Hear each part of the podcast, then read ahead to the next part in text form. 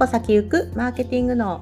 この配信では一家の大黒柱の私が起業やオンラインで稼ぎたいけどなかなか一歩が進めない人に向けてちょっとしたマーケティングのコツをつかむことでビジネスも人生ももっと楽しくなる考え方をシェアしていきます。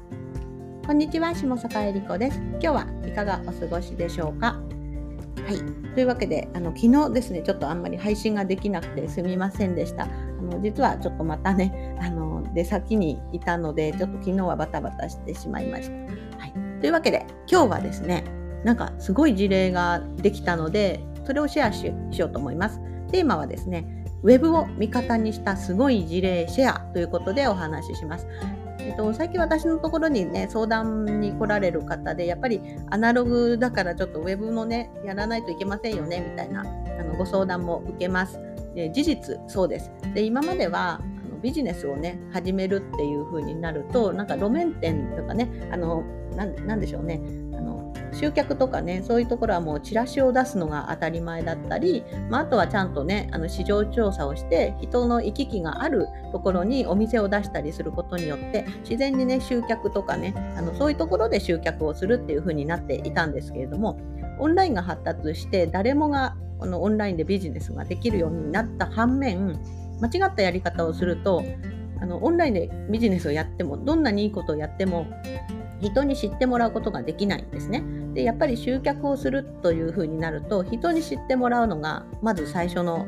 あのファーストステップになりますのでやっぱりこうどれだけいいことをやっていてもどれだけいいコンテンツを持っていてもどれだけ社会貢献していたとしてもそれを知らないと全然人に届かないということです。というわけでじゃあね、あの、あ、で、あの、なので、今回、それをね、本当に活用したすごい事例ができたのでシェアしたいと思います。で先日私があのサポートをね、あのあまあ、まだサポート中ですけど、しているあの書籍をね電子書籍をサポートした方がいます。で秋山美穂子さんっていうピアノ講師の素敵な方なんですけれども、もともとはね、その方が、あのまあ、電子書籍ね、実はあの正直出すつもりはなかったんですね。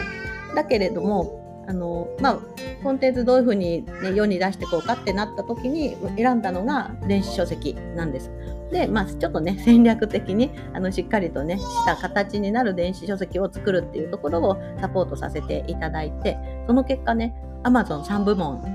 えー、と1位を獲得しました。で、何が起きたかというと、その後ね、さらにペーパーバッグっていう手に取れる本も出したんですね。そしたらですね、大手、誰もが知っている、あ、この会社なら知ってるよねみたいな大手さんから2社もお声がかかったわけです。で、書籍を出したのが先週土曜日なので、まだ全然1週間経っていないうちに、そんなね、あすいません、子供がちょっとパパって呼んでますけど、はい、あの、そうなんです。そんだけ、あの、まだ期間も経っていないのに、そうですね。期間も すみません。ちょっと子供がパパ